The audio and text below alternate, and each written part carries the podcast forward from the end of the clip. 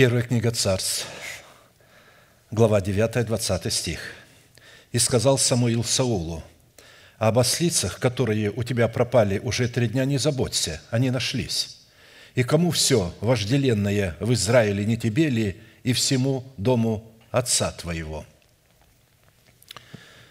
Как дети Божьи мы должны знать, что нам, как царям и священникам, все лучшее в Израиле принадлежит нам и дому нашего Небесного Отца, то есть Церкви Иисуса Христа, которая является Домом Божиим. И такая принадлежность связана с необычайной ответственностью высокого ранга, выражена в царском достоинстве, сопряженного с достоинством священника и пророка в лице Самуила, который помазал Саула на царство. По сути дела, царь, помазанный Самуилом, это законодатель и ответственный гарант – призваны стоять на страже исполнения установленного и утвержденного им законодательства. Мы, как цари и священники Богу, призваны являться делегированными законодателями и блюстителями установленного для себя Богом законодательства в границах нашего духа, нашей души и нашего тела. Забота об ослицах – это забота о том, что есть и пить, то есть о своем теле, во что одеться – и согласно законодательству Божие, которое мы представляем для самих себя, это прерогатива Бога, это роль Бога. Как написано, ищите же прежде Царство Божие в правде Его, и это все приложится вам. Матфея 6, 33. Я заменил здесь не ищите Царство Божие и правда Его. Это ошибка переводчиков, потому что невозможно искать Царство Божие и правда Его, потому что Царство Божие не пища и питье, а правда Его, праведность, мир и радость во Святом Духе. Поэтому Царство Божие можно искать только в праведности, а не и в правде, а наоборот вы, то есть в праведности.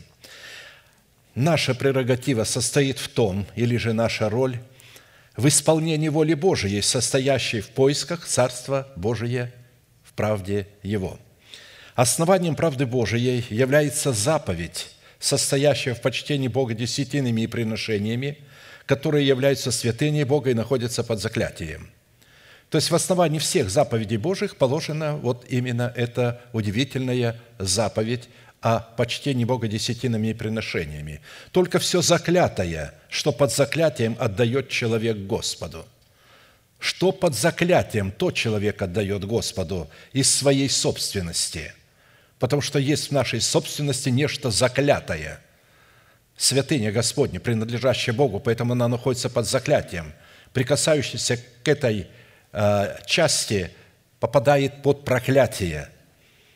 И здесь говорится, человек или скотину, или поле, или своего владения не продается и не выкупается. Все заклятое есть великая святыня Господня, и всякая десятина на земле из семян земли и из плодов дерева принадлежит Господу. Это святыня Господня. Левитам 27, 28, 30. Отдавая Богу то, что находится в нашем распоряжении под заклятием, мы тем самым почитаем Бога, исполняем повеление Бога, признаем над собой власть Бога, поклоняемся Богу и выражаем свою любовь к Богу. И таким путем ищем Царство Небесное или же Царство Божие в правде Его – которое является его законодательство. Его закон, его заповеди – это и есть правда Божия. И когда мы ищем исполнение этого законодательства, то мы как раз ищем Царство Божие в правде Его. А посему нахождение яслиц после трех дней пропажи в предмете наших земных потребностей для нашей души, для нашего тела – символизирует их потерю в смерти Господа Иисуса и их нахождение в Его воскресении. Таким образом, чтобы поместить самих себя в Боге и позволить Богу пребывать в нас, мы, как цари, священники и пророки Богу, призваны собирать сокровища в Боге и для Бога, дабы богатеть в Боге и Богом. Не собирайте себе сокровищ на земле, где моль и ржа истребляют и где воры подкапывают и крадут – но собирайте себе сокровища на небе, где ни моль, ни ржа не истребляют, и где воры не подкапывают и не крадут. Ибо где сокровище ваше, там будет и сердце ваше». С одной стороны, наши сокровища, конвертируемые нами в небесный банк путем отдавания Богу десятины приношений имеют свойство не только умножаться в небесах, но господствовать над нашим состоянием на земле и умножать их. А с другой стороны, если мы хотим однажды встретиться с Господом на небесах, то мы должны знать, что наше сердце последует на небеса при одном условии, если наши сокровища формате десятины приношений будут помещены на небесах. Ибо где сокровище ваше, там будет и сердце ваше. Если из наших сбережений не будут выделены для Бога десятины и приношения, то они останутся в земных банках, и тогда наше сердце последует за земным сокровищем, приготовленным к огню. Я понимаю, что в основном люди, которые выехали из бывшего Советского Союза, не доверяют банкам. И поэтому у них сберегаются их деньги в других банках, жестяных, стеклянных, где они их прячут, прикапывают и так далее. Я знал а, с нашего служения одного человека нечестивого, который в буквальном смысле банкам не доверял и хранил деньги в стеклянной банке, где-то прикапывал их на своем а, участке. Это он делает и до сих пор. Это говорит о том, что деньги владеют таким человеком. Он даже банкам не доверяет, а вот он сам является этим банком. То есть, другими словами говоря, сокровища, отданные в небесный банк филиалами, которого на земле служат поместные собрания, являются юридическим документом, дающим нам право уже сейчас пребывать своим духом в небесах, вот почему служение Богу, представленное в отдавании Ему десятины приношений, не только является признанием над собою власти Бога и выражением нашей любви к Богу, но и нашим поклонением Богу, в котором мы чтим и святим Бога. Христиане, удерживающие у себя десятины или направляющие их по своему усмотрению в мертвые религиозные структуры, не могут являться святыней Бога и расцениваются Писанием как противники Христа, то есть антихристы. С одной стороны, удерживание десятин является непочтением и непокорностью Богу и зависимостью от денег, а с другой стороны, поклонением демоническому князю Мамоне. И какими бы красивыми фразами они не оправдывали свое неповиновение и в какие бы религиозные формы не рядили удерживание в своих интересах десятины приношений, они расцениваются Писанием идолопоклонниками – и ожидает их в будущем не Царство Небесное, а вечное мучение в озере Огненном, куда они последуют за Мамонной, которому они поклонялись и которого наряжали в свое собственное вероучение, называя его христианским. Еще раз повторю, ибо где сокровище ваше, там будет и сердце ваше. Матфея 6, 21. Это прямые слова Христа – говоря истину Божию, увековеченную в Писании заповедью Бога, я тем самым представляю интересы Бога и горю ревностью по Боге. С одной стороны, мне весьма грустно, когда определенная категория святых, именующая себя вождями народа Божьего, провозглашает повеление Бога о десятинах ересью и заблуждением. А с другой стороны, я горю святым негодованием, когда ложь и сребролюбие облачают в одеяние новозаветной истины. Но что я хотел бы ответить от имени всех почитателей Бога, всем противникам учения о десятинах словами Иисуса Навина. «Если же не угодно вам служить Господу, то изберите себе ныне, кому служить, богам ли, которым служили отцы ваши, бывшие за рекою, или богам Амареев, в земле которых живете, а я и дом мой будем служить Господу. И не будем забывать, что заповедь о почтении Бога десятинами является независимой от закона, так как она существовала и исполнялась Авраамом, Исааком и Иаковым задолго до закона.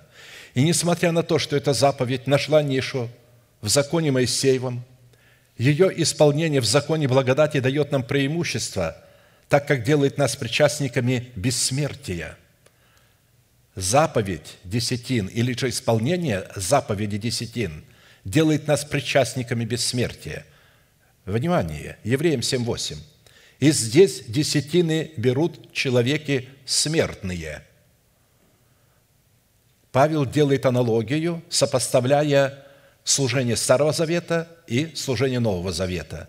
И здесь, в Старом Завете, десятины берут человеки смертные, а там имеющие о себе свидетельство, что он живет.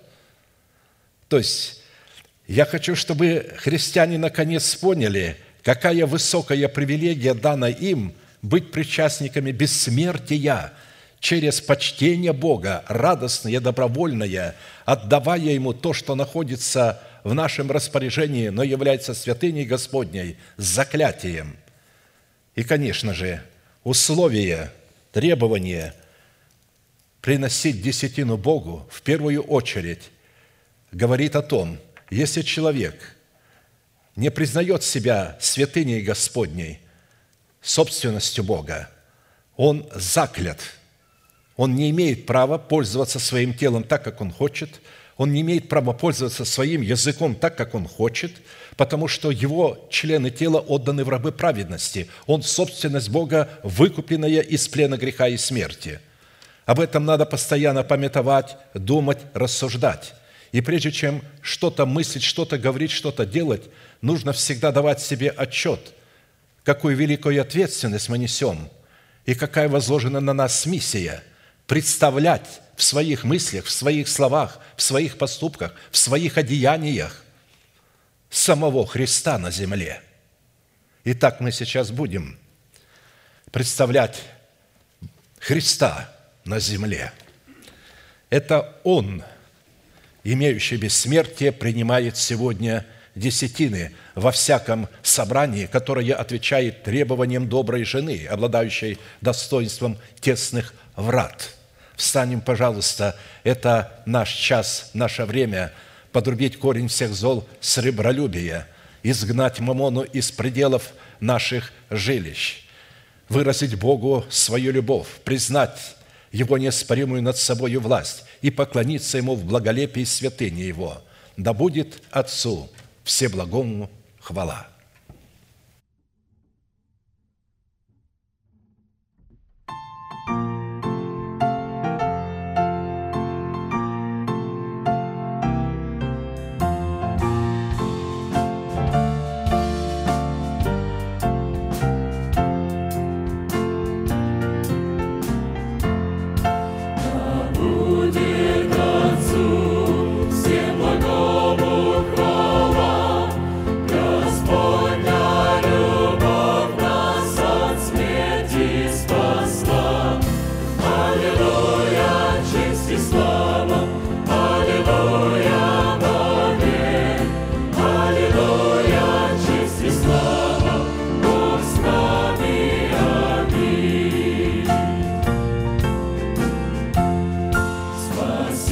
Спасительно будет тебе число лишь тебе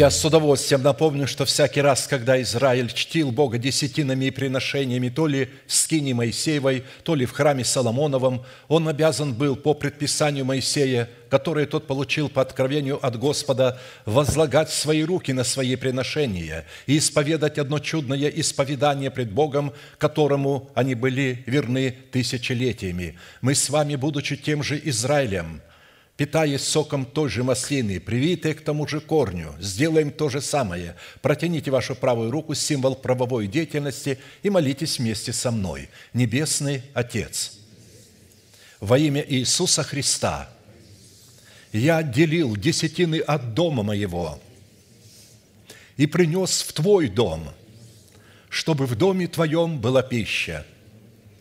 Я не отдаю в нечистоте – я не отдаю в печали, и я не отдаю для мертвого. Я радуюсь, что имею возможность представлять Твои интересы, выражать мою любовь, признавать над собой Твою власть. И прямо сейчас, перед небом и адом, я хочу исповедовать, что согласно Твоего Слова я отделил десятины от дома моего, не в печали моей – и не для мертвого.